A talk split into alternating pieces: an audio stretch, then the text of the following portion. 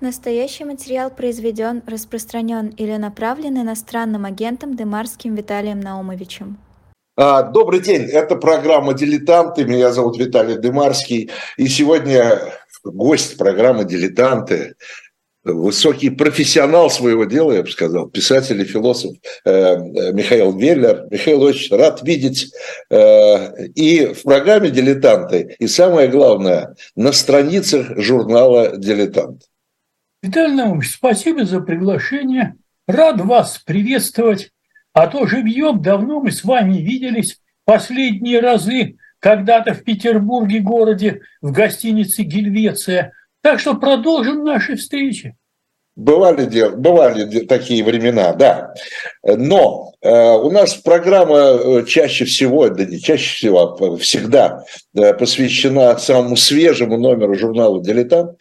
Сегодня 22 число. Это значит, что сегодня из типографии вышел октябрьский номер журнала.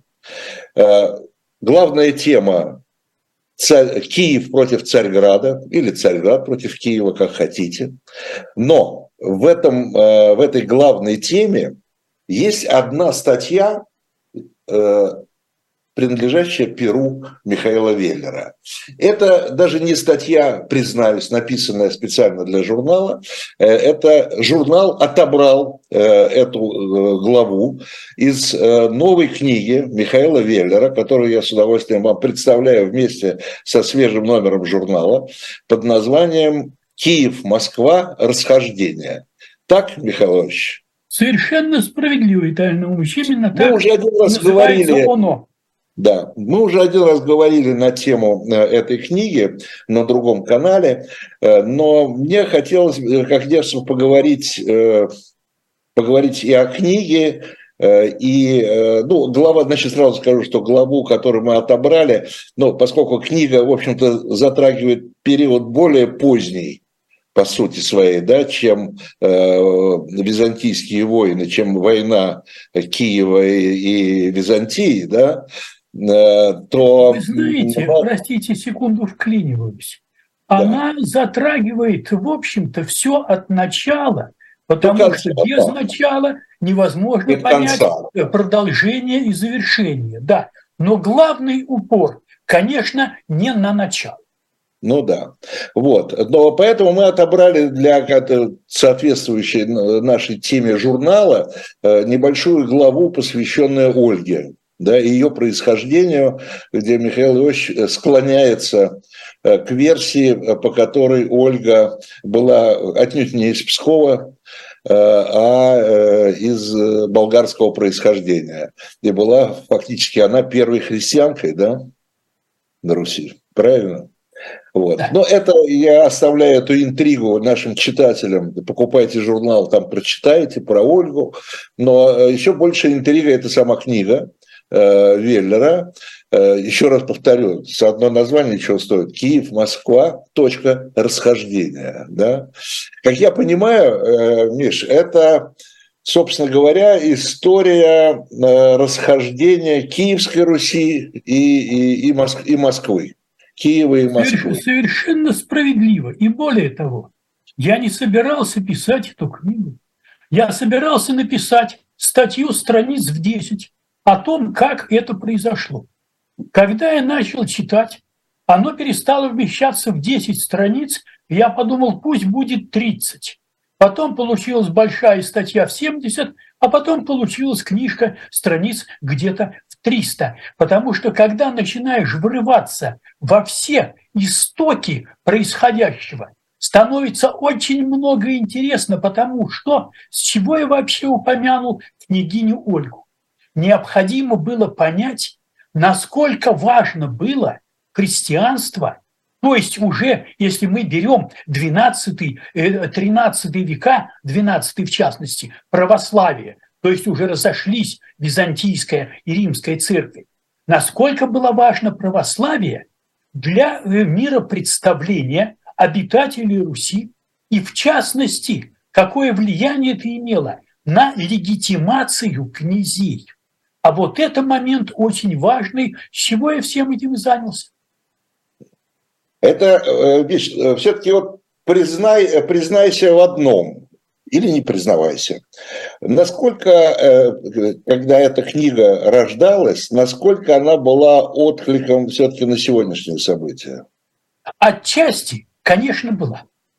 Дело в том, что когда началась так называемая специальная военная операция, то лично я говорил еще со времен Майдана, еще на живом эхе Москвы, что э, э, не надо вмешиваться в это, и не надо вмешиваться на это на стороне условно Януковича и после того против Майдана. Потому что все это получается совсем не то, что нужно. И в результате, когда я еще ходил на все теледебаты, все эти э, телешоу, где было один против одного, четыре против четырех, сколько их-то всем было, что в результате Россия способствует истинному рождению и спаиванию украинской нации, Украина, то есть Россия морально проиграла эту войну с самого начала и прочее, прочее.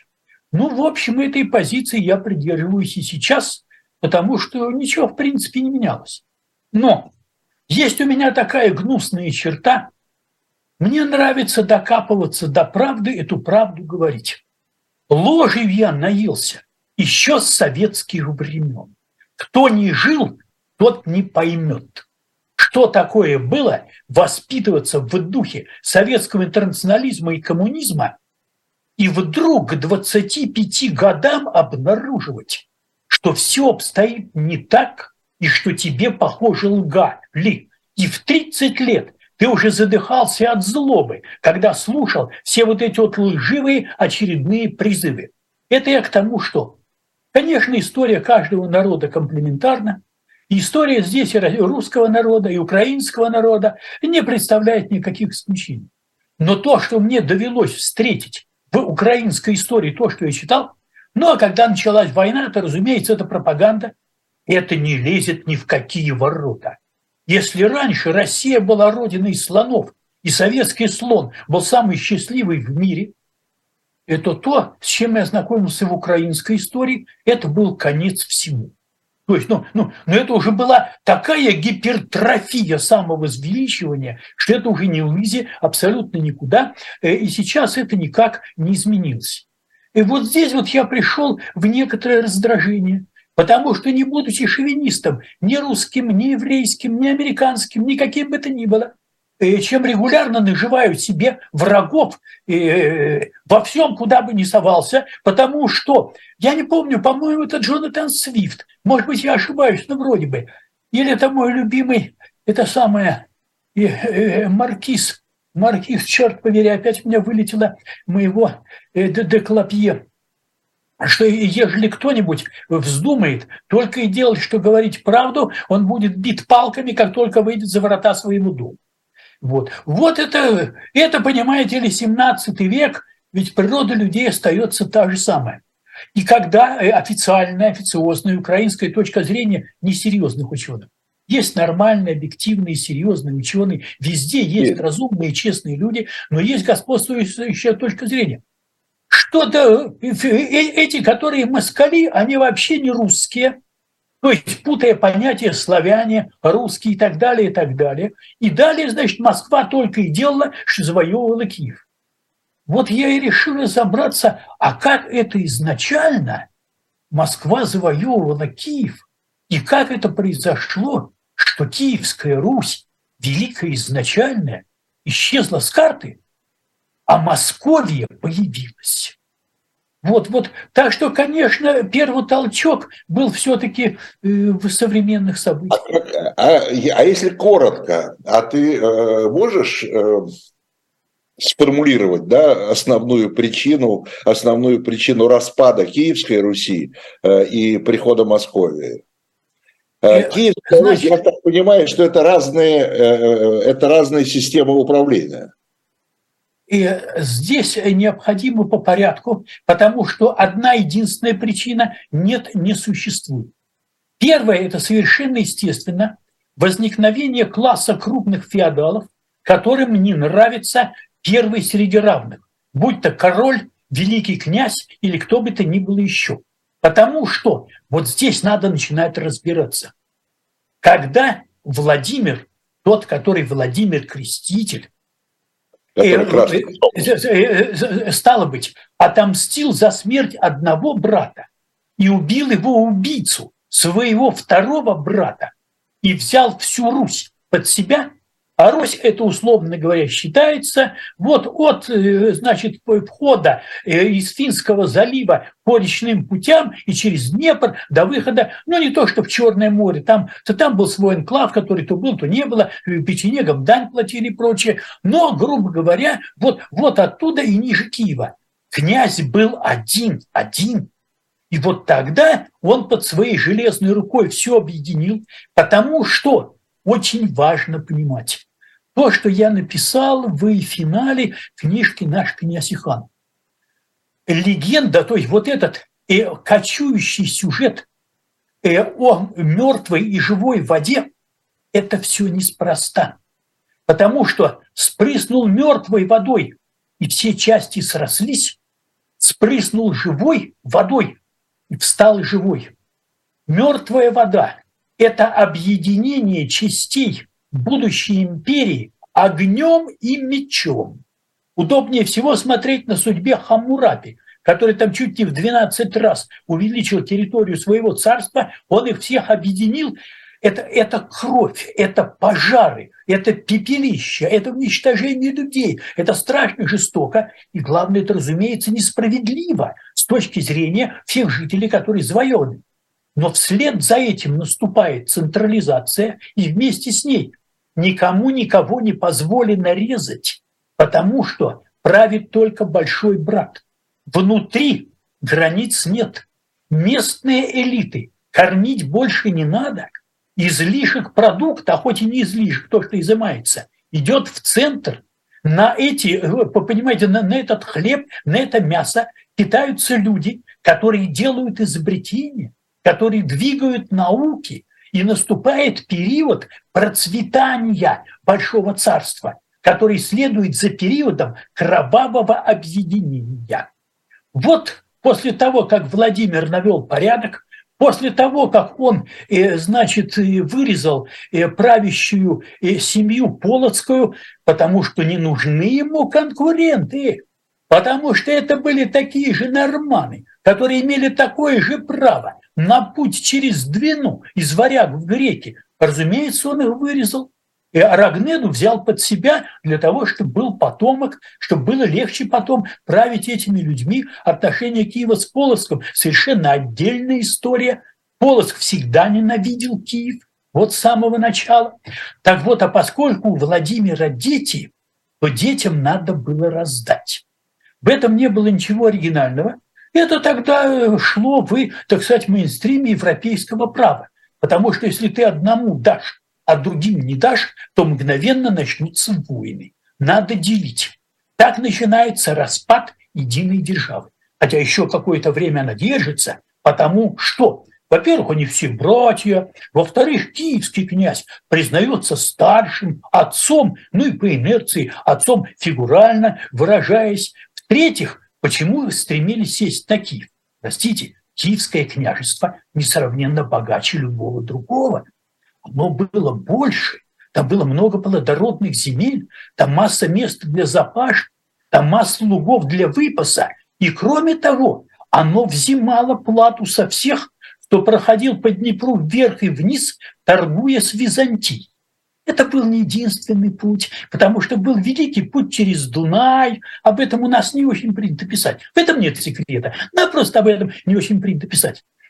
Так вот, на местах садились, стало быть, сыновья и их потомки, а у каждого была дружина. А дружинников изначально князь наделял землей и рабами.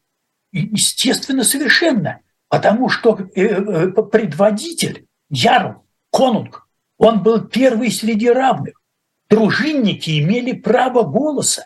Когда Ольга склоняла Святослава к христианству, он сказал, что надо мной дружинники смеяться будут. Что это такое, понимаете? И вот когда дружинники обзавелись своими землями и крепостными и завели свои собственные дружины, вот из этого потом появилось боярство. Они стали иметь свое мнение, они стали экономически независимы, И великий князь стал им мешать. Из этого мешания и получается, что в Киеве получается пря, потому что тот, кто владеет киевским престолом, имеет большое влияние на всех остальных, потому что у него больше денег, а и, следовательно, больше воинов, и кроме того, он легитимно стоит повыше, ну, ну повелось так. Это нам сейчас не очень понятно. А нам вот понятно, что, допустим, президент или премьер-министр, даже если государство приготовило дерьмо, а все-таки какая-то традиция, какой-то отцвет легитимности. Зачем Сталин проводил выборы? Он в них верил, как мышь в астрономию, чтобы это легитимнее выглядело. И люди совершенно бездумно опускали эти бумажки, а куда бы ни нахрен делись. И масса была убеждена, что она голосует вот, вот так и с киевским князем. А далее Киев стал им мешать, потому что далее стал нарушаться закон о престолонаследии. С престола вообще была темная история, потому что то они решали, что э, э, Наумович, что они, э, э, стало быть, будут по старшинству, по листвичному праву, что вот, значит, кто старший брат. А братья это все в одном поколении, все они Рюриковичи. Какая-то часть комментаторов завопит, что Рюрикович все это миф. Я говорю с самого начала, что правда это или миф, мы не узнаем никогда. Но за неимением более стройной теории, за неимением того, что более укоренено в каких-то, ну, немногочисленных, но все-таки источниках, нет у нас ничего лучшего. Потому что вся, вся эта фигня, это мошенничество с гаплогруппами, это, это, простите, могут заниматься люди, которые хорошо в этом всем разбираются. Там масса всего для подтасовок с этими гаплогруппами. Так вот, э, значит, или сын наследует отцу. Вот киевский великий князь сидел и передает своему сыну. Но остальные князья будут недовольны.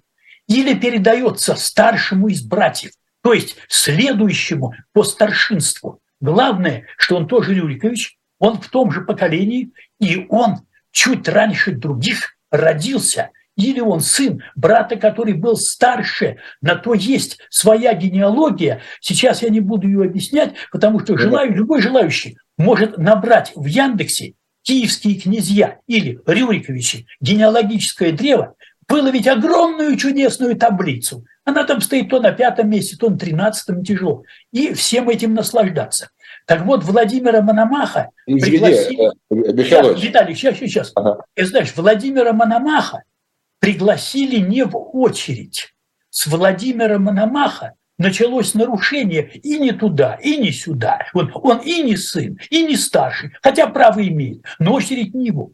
А потом он передал престол своему старшему сыну Мстиславу, которого потом назвали Мстиславом Великим.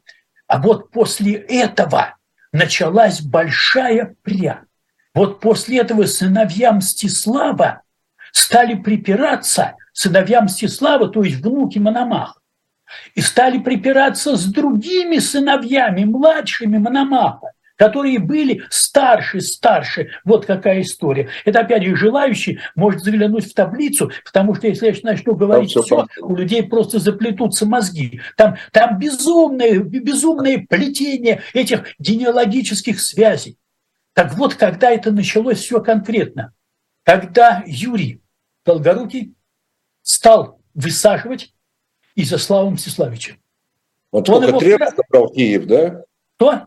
Он три раза брал Киев, да? Он три это... раза брал Киев. Так вот, когда это все началось, это была его очередь. То есть по закону, по листвичному праву и по наследованию после отца править должен был Юрий Долгорукий, а не Изяслав Мстиславич. А, а в чем же здесь дело?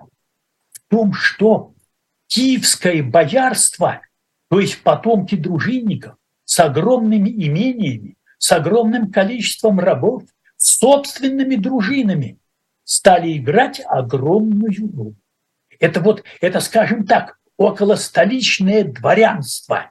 Если, ну, это, это очень неточный термин, но если искать аналогии, более известные нам по европейской истории, они могли кого-то изгнать, а кого-то пригласить И когда пишут, что жители Киева пригласили, кто такие нахрен жители Киева? Спрашивается, это народ Советского Союза объявлял войну Польши, допустим, или не объявлял, или Финляндии в 1939 году. Да какой это народ? Это все верхушка. Когда король кому-то объявляет войну, он должен советоваться с сильными людьми, чтобы не удавили часом.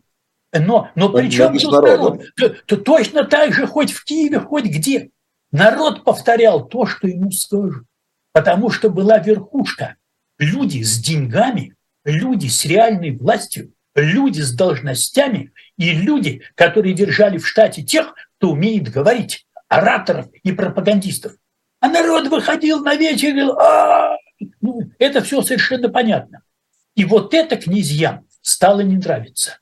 А что же было с упомянутым Изяславом, который спихивал Юрий Долгорукий?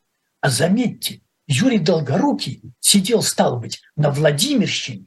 Это отдельная история, потому что, э, значит, на Ростов норманы садились еще буквально в Рюрикове времена. И э, история, как э, уходили, и, то есть князь уходил из Ростова во Владимир – чтобы унести ноги от боярства, которое диктовало молодому князю, что надо делать. Он удрал во Владимир, точно так же, как потом стало быть сын его Андрей, и удрал строя строя, я прошу прощения, Суздаль, Суздаль, из Ростова в Суздаль, а потом Андрей из Суздаля во Владимир, потому что бояре вязали по рукам и ногам. Они были сильны, на северо-востоке. А что касается наследования, они были точно такие же мономашичи. А что касается населения, изначально там почти все были финно-угры. Но поскольку Долгорукий был человек умный, и Андрей был человек умный, боголюбский, кроме того, что они были жестокие, они были коварные, они были последовательные, но они были люди умные. Они устроили, скажем так, льготные условия для переселенцев. А поскольку крестьяне то и дело попадали в кабалу, нужно отдавать то, и нужно отдавать все, и зажитое, и черт, и дьявол. А когда они уходили на северо-восток, и понимаешь, в Иополе, то и там пустовали замечательные огромные земли, на народу было мало, и, и там можно было начинать жить снова. Так что постепенно все это перемешивалось. При том, что именно земля Ростова-Суздальская-Владимирская дольше всех сопротивлялась христианству, там по лесам сидели дольше всех, которые оставались язычниками, но все это постепенно перемешалось. Э, так же, как и жили в Новгороде славяне или финно-угры, это еще 50-50, это еще вопрос. И вот при этом самом Изяславе Мстиславиче произошла интереснейшая вещь. Существовал обряд интронизации, посажения великого князя на киевский стол. В этой церемонии, кратко говоря, должен был участвовать митрополит Киевский и всей Руси. Ну, каковые начались вот Владимира Святого, стало быть, крестителя Руси. Так вот, у митрополита были отвратительные отношения с Изяславом, и он уехал к чертовой матери вон из э, э, Киева с Руси, и чуть не за год до этой интернизации. В чем там было дело, наука никогда уже не узнает, можно только строить предположения о чем они не поладили. Понятно, что у них были политические разногласия. Это относилось к политике между Киевом, Русью и Венгрией, потому что Венгрия вечно воевала с Византией в это время, а митрополит, который назначался и ставкой Вселенского патриарха в Константинополе, разумеется, был проводником византийской политики. Это, это совершенно естественно. Так или иначе митрополит свалил. Вот, он этого князя знать не желал. И таким образом князь сел без митрополита, и он был уже нелегитимен. Почему изначально надо говорить о христианстве, как оно появилось и как оно укоренялось? Что же тогда сделал этот киевский князь?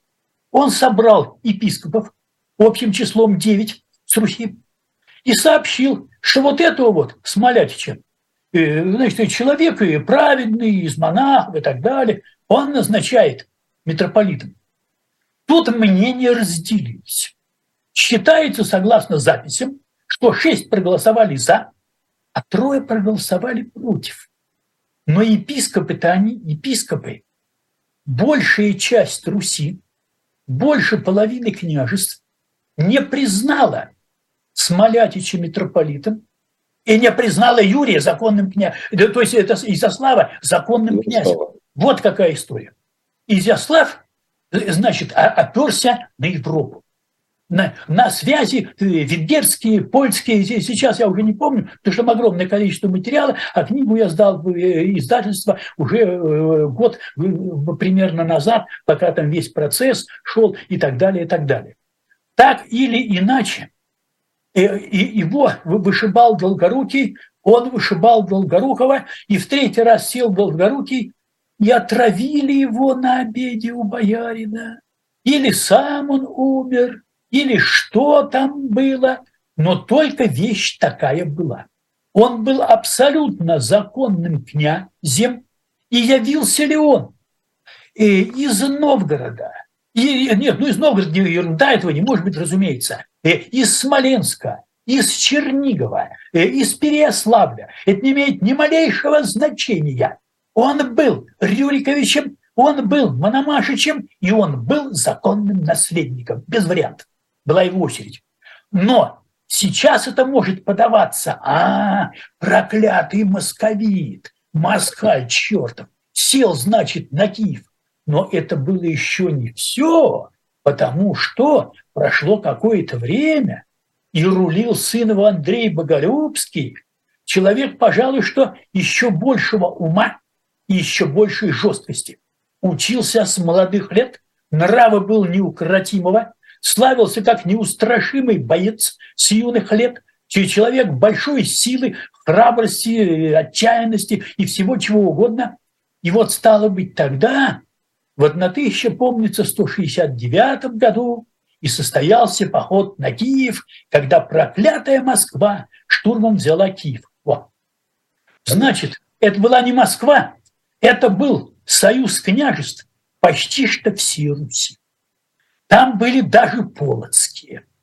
И чернеговские, и смоленские, и новгородские, и бумажки от конфет, и кого там только нет. И никто не выступил. А новгородских, ну вот новгородских не было, да? И, значит, если новгородских не было, то сейчас я могу спутать, если это точно так, то что вот у меня книга здесь лежит. Но сейчас... А знаешь, почему я спрашиваю? Почему, собственно говоря, почему Москва? Почему Одна Москва? Секунда. Почему не Новгород? Почему не Тверь? А? Стоп, стоп, сейчас. Во-первых, Твери тогда еще не было. И во-вторых, князя в Новгороде по установившейся давно уже традиции сажал киевский князь и, как правило, на Новгород сажал своего старшего сына. И так уж было заведено. И почему именно Москва? Потому что это была Владимирщина, а иногда ее называли Суздальщина, а иногда земля Ростова-Суздальская, и так и всякое это название постепенно менялось. Потому что это был своего рода фронтир.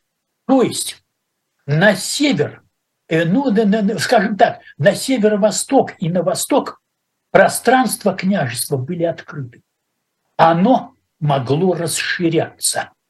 И оно расширялось. Ну, да. Оно могло принимать сюда массу да? людей, и оно принимало. До него степнякам трудно было идти. Залесье когда есть гораздо ближе, гораздо более богатые города. И поэтому там было спокойнее. А кроме того, сначала Юрий, а потом Андрей совершенно здраво рассудили, что Киев, сегодня он есть, а завтра его нет, это место такое, перекладное, а вот э, отчее право никто не отменял. И сын да наследует и, и, и, отчину, то есть имущество отца своего. То есть княжество, вот это, остается уже за тобой, его надо всячески развивать и в него вцепляться. Почему именно это? Потому что законное легитимное право выпало именно этим князьям. Вот по установлениям, традициям и договорам, которые были относительно наследования киевского стола, на Руси Это была их очередь. Это имеет очень большое значение. Вот, ну, вот, вот, вот их была очередь. Ну, ну, ну, ну, ну вот вышло так. Вот достаточно посмотреть, это генеалогическое, понимаете, их древо. А далее почему все прибежали? Потому что Киев всем осточертил. Потому что киевская знать могла кого угодно выгнать, и случаи уже бывали, а кого угодно пригласить. А человек, сидящий на этом столе, имел немалое влияние на всю Русь, на все прочие княжества, немало денег и так далее. И здесь они находились от него в зависимости. И таким образом они оказывались в зависимости от киевского боярства. А вот это уже черт знает что. А княжества укрепились, разбогатели, стало больше людей, больше денег, больше добра. То есть произошел феодальный распад, грубо говоря. Обычнейшая совершенно вещь. И вот поэтому они все вместе снесли Киев в 1959 году. Э, Причем взяли его на штурм, было дело. То есть э, черт сколько народу продали в рабство, э, пожгли, ограбили, обычные истории. Прошло, стало быть, 33 годочка, и я все время буду в 202 или 203 году, Рюрик Смоленский взял Киев вторично, и там уже, там же вообще все херело, понимаете. Оно начало хереть после первого крестового похода, когда путь из варяг в греки потерял свое значение, когда был короткий путь через Средиземное море, когда поднялась э, страшно больше, чем раньше Венеция, поднялся Марсель, корабли стали ходить э, прямо с э, восточного побережья Средиземного моря и прямиком туда, на юг Европы. Киев потихоньку беднел, и Киев потихоньку безлюдил в результате вот этих двух погромов. Так что когда Киев брали монголы, это был уже решительно не тот Киев.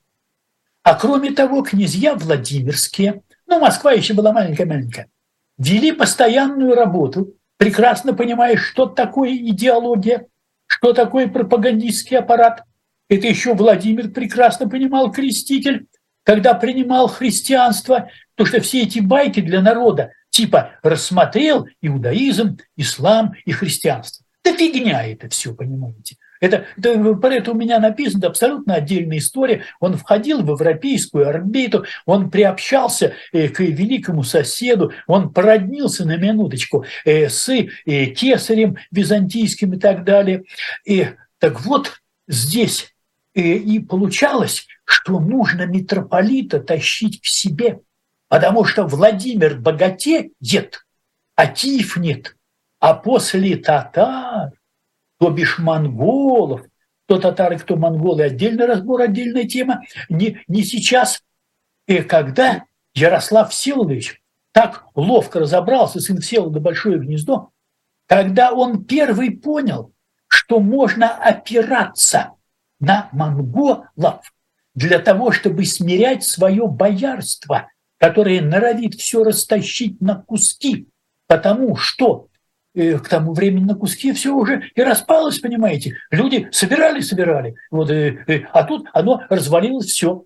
И, и когда он съездил в сарай, и когда он принял ярлык на Великое княжество Владимирское и Киевское, и когда он велел титуловать Батыя царем, первым царем на Руси, то получается что? Если со времен Боголюбского, когда он взял, и Киев управлялся уже из Владимира наместником, больше киевский князь, но мог иногда посидеть в Киеве, но в общем и целом сидели именно наместники великого князя, а великий князь мог сидеть уже где-то.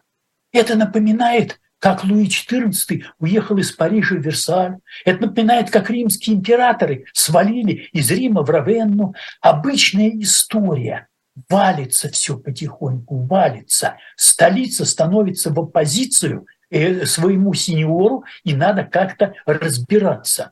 Так вот, в конце концов, митрополит уехал из Киева во Владимир, Ну и стал быть митрополит Киевский и всей Руси продолжал называться так, а жил уже на Владимирщине, которая несколько позднее стала Московией. Вот, вот так и вышло оно все. А уж тогда, аж в XIV веке, битва при Синих водах, Великое княжество э, Литовское, Русское и Жмайцкое, Киев вошел в состав вот этого великого славянского государства, самого большого в Европе, более 900 тысяч квадратных километров площади, от Балтики до Черного моря, государства культурного, государства просвещенного. Краковский университет, э, помнится, был основан в XIV веке, и в России еще э, Мамаева побоище не произошло, а в этом княже это самое, а там уже был в Кракове университет, но потом была уния с Польшей, и таким образом Киев остался совсем в другой стороне. Киев остался там. А во Владимире произошла другая история, когда великий князь, в конце концов, перенес ставку в Москву. Это последовательно было из Ростова Суздаль, из Суздаля во Владимир, из Владимира в Москву. Так они и бегали, чтобы боярство ноги не отгрызло. Такая история. И вот в Москве произошло что? Э, Иван III великий человек, но коротко Иван IV, Иван Васильевич – поскольку Орда уже распалась, ну, после Тимура она вообще не оправилась, но какое-то время еще тянула. Иван Васильевич решил, что теперь царем будет он, ибо раньше царем был тот, кто сидел в сарае Берке на белой кошме золотой юрте. А теперь стал он. После чего он стал восстанавливать Орду и очень успешно.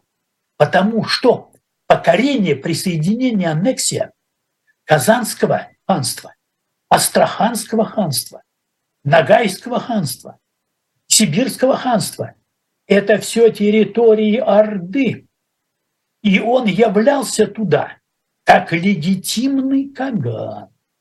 Его представители заявляли, что, ребята, или войдете добром туда, куда полагается, или мы вам поможем. Казань показала, что помогут. Потому что все истории о том, как убивали русских, а щадили только мальчиков, которые не выше тележной чеки, насколько мне известно, относятся к мальчикам татарским, потому что истреблено было все мужское население Казани. Такая вот история. Вот тогда и пошло сирота казанская, никого больше нет. И вот, вот, вот поэтому Ермак захватил Сибирь. Идет отряд в несколько сотен казаков, конечно, прекрасный сюжет для картины великого художника Василия Сурикова. в общем и целом бред собачий, о чем говорите вообще? Потому что явился посол, который сказал, что Азайн такая вот на самом деле история.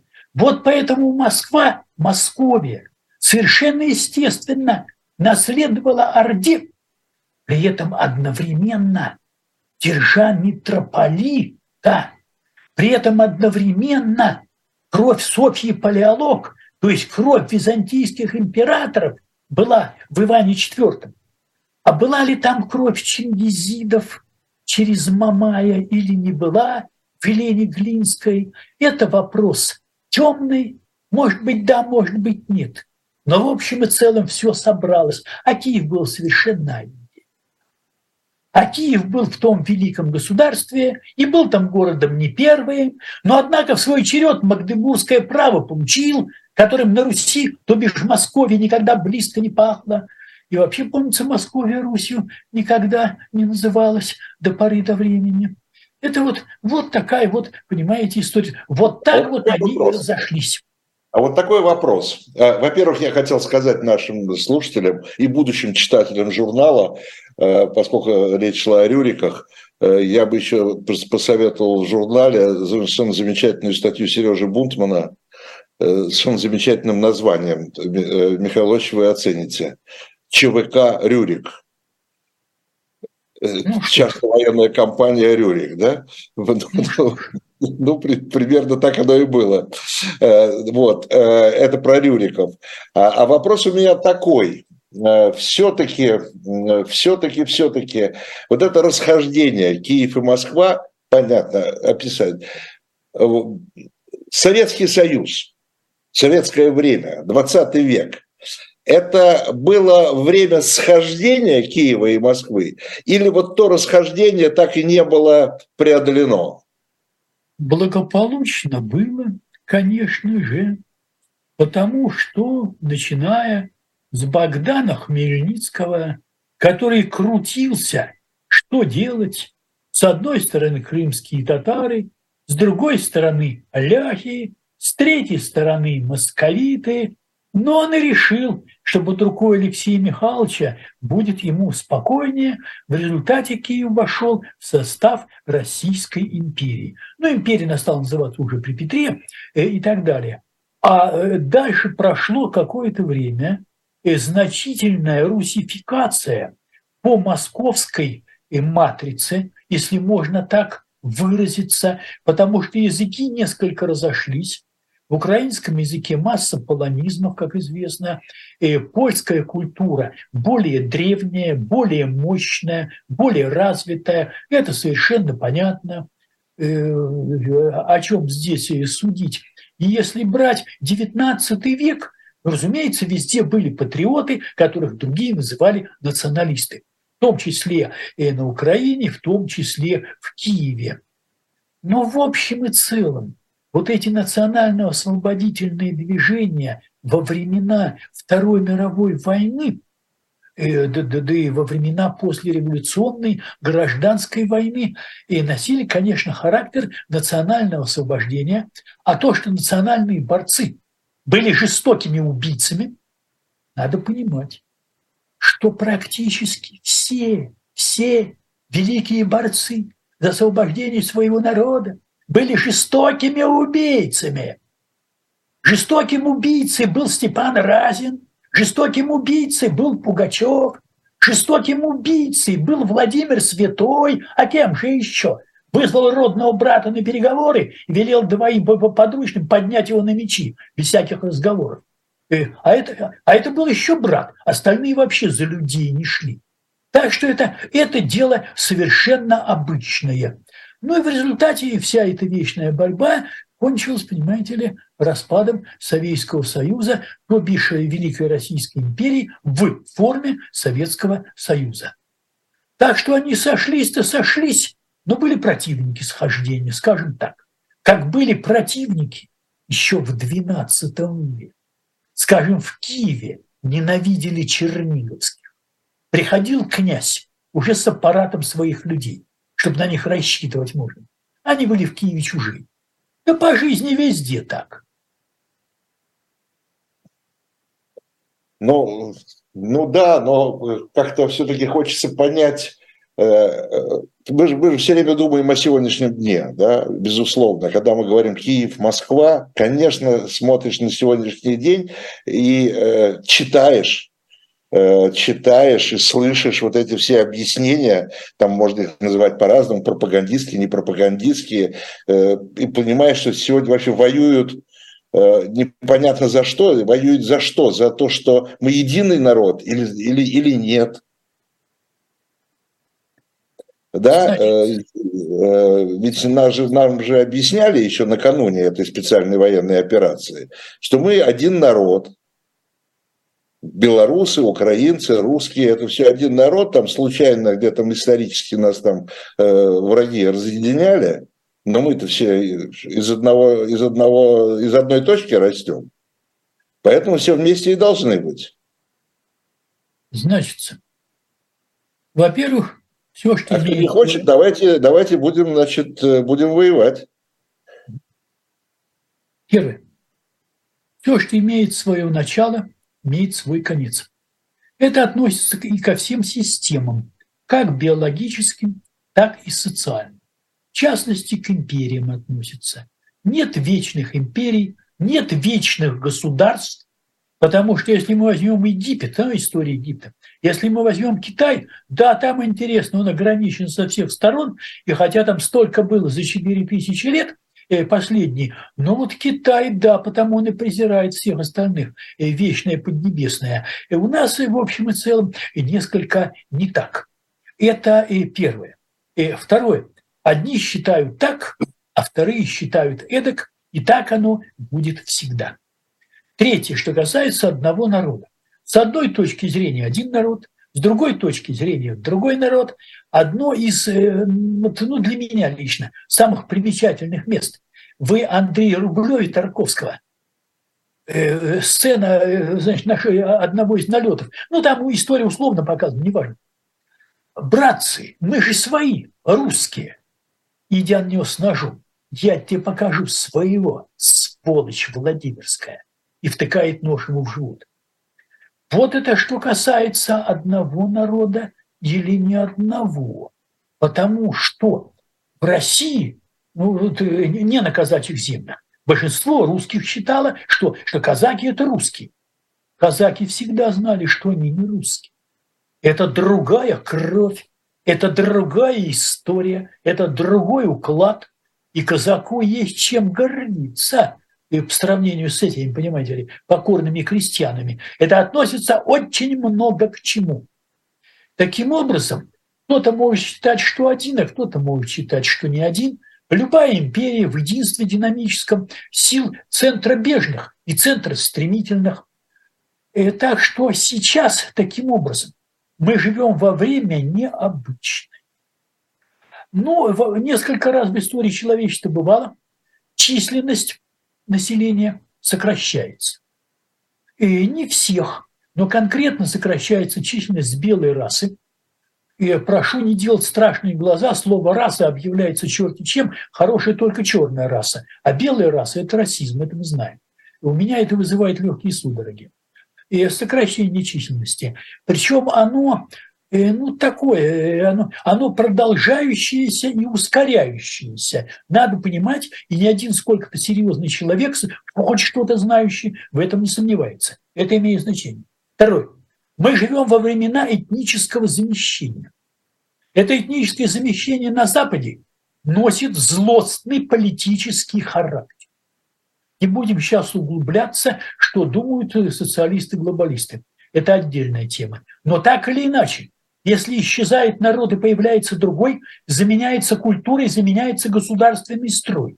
Нигде там, где ислам оказывался в большинстве, э, не было так, э, чтобы главным не был шариат. Вы что? Они вам покажут все остальное, надо давать отчет. Россия я не знаю, сколько лет назад Путин подписал этот указ и как он выглядел, что необходимо импортировать 300 э, тысяч иммигрантов в год для того, чтобы поддерживать э, рабочее население. Это официально 300, а неофициально еще неизвестно сколько. И вот уже там, где их много, с ними нет никакого сла, да, потому что действует система против разобщенности. Потому что мигрантская община – это система. Свой значит свой. Полиция продажна насквозь и кроме презрения не заслуживает ничего. Только очень обидно за тех честных людей, которые тяжело работают, очень тяжело, на самой грязной социальной работе и ни хрена за это не получают. Вот этих людей очень жалко.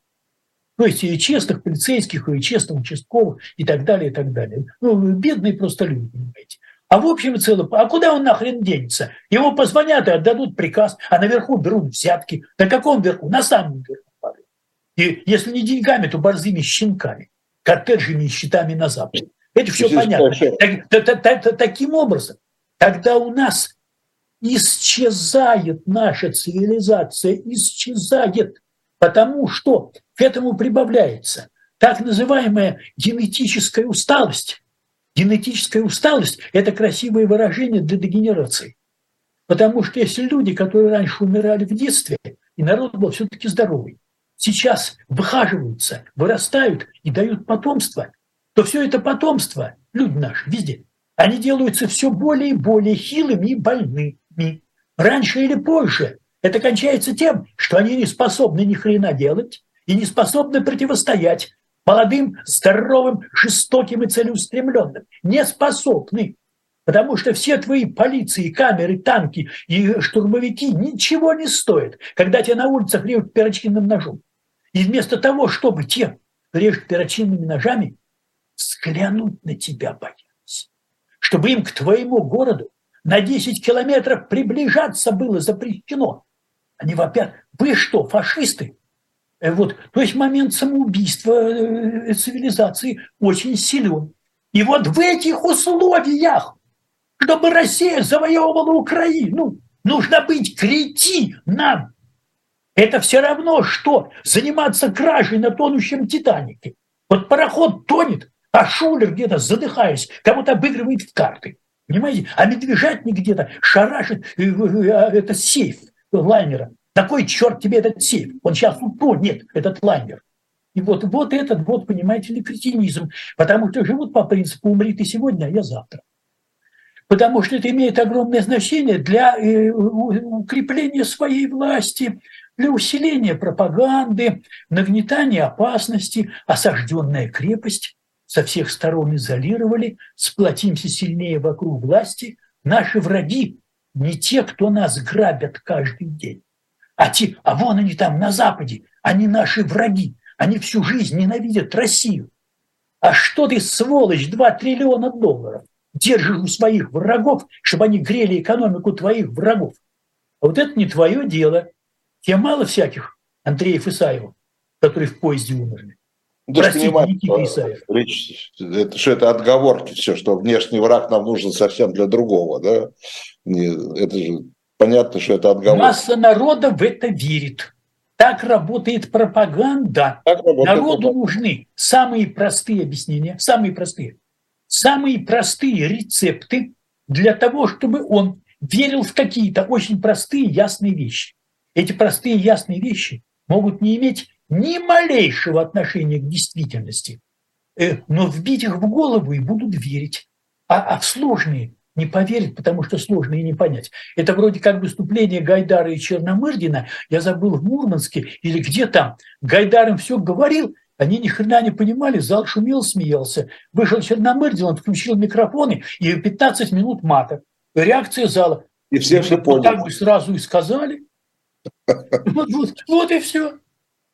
Так бы сразу Веллер всем бы и сказал, и вообще тогда не надо было бы не воевать, ничего. Почему раньше Веллер всем все не объяснил, я не понимаю. Я это объяснял, ну, я не знаю, 30, 40, 50 раз. Я это объяснял на всех федеральных телеканалах, начиная с, вот, э, с, со времени Майдана. И потом весь 14 год до лета. К лету 2014 года это все кончилось. Во все СМИ посадили политических комиссаров, э, э, значит, пересмотрели, расширили стоп-листы, не продлили договоры, и все стало совсем иным. Ну, жизнь называется. Ковид, ковид помешал. Ковид помешал. Да, да, конечно. Слушаться к Веллеру. Спасибо большое. Я действительно искренне благодарен, благодарен Михаилу Иосифовичу за, этот, за эту лекцию фактически. Я даже пытался его не перебивать. Это Спасибо. все очень интересно. Можно соглашаться, можно не соглашаться. Но главное, вы должны заинтересоваться этим. Да? Э, берите журнал, читайте журнал, читайте книгу Веллера, читайте все подряд – разберитесь в этом, да, не верьте пропаганде, верьте себе в первую очередь, э, и верьте журналу «Дилетант», кстати говоря, и статье Веллера, который в журнале «Дилетант», и, книжки, и еще раз скажу, и книжки Веллера. Э, это была программа «Дилетанты», еще раз э, читайте журнал, слушайте нашу программу. Спасибо, всего доброго. Спасибо всем, всего доброго.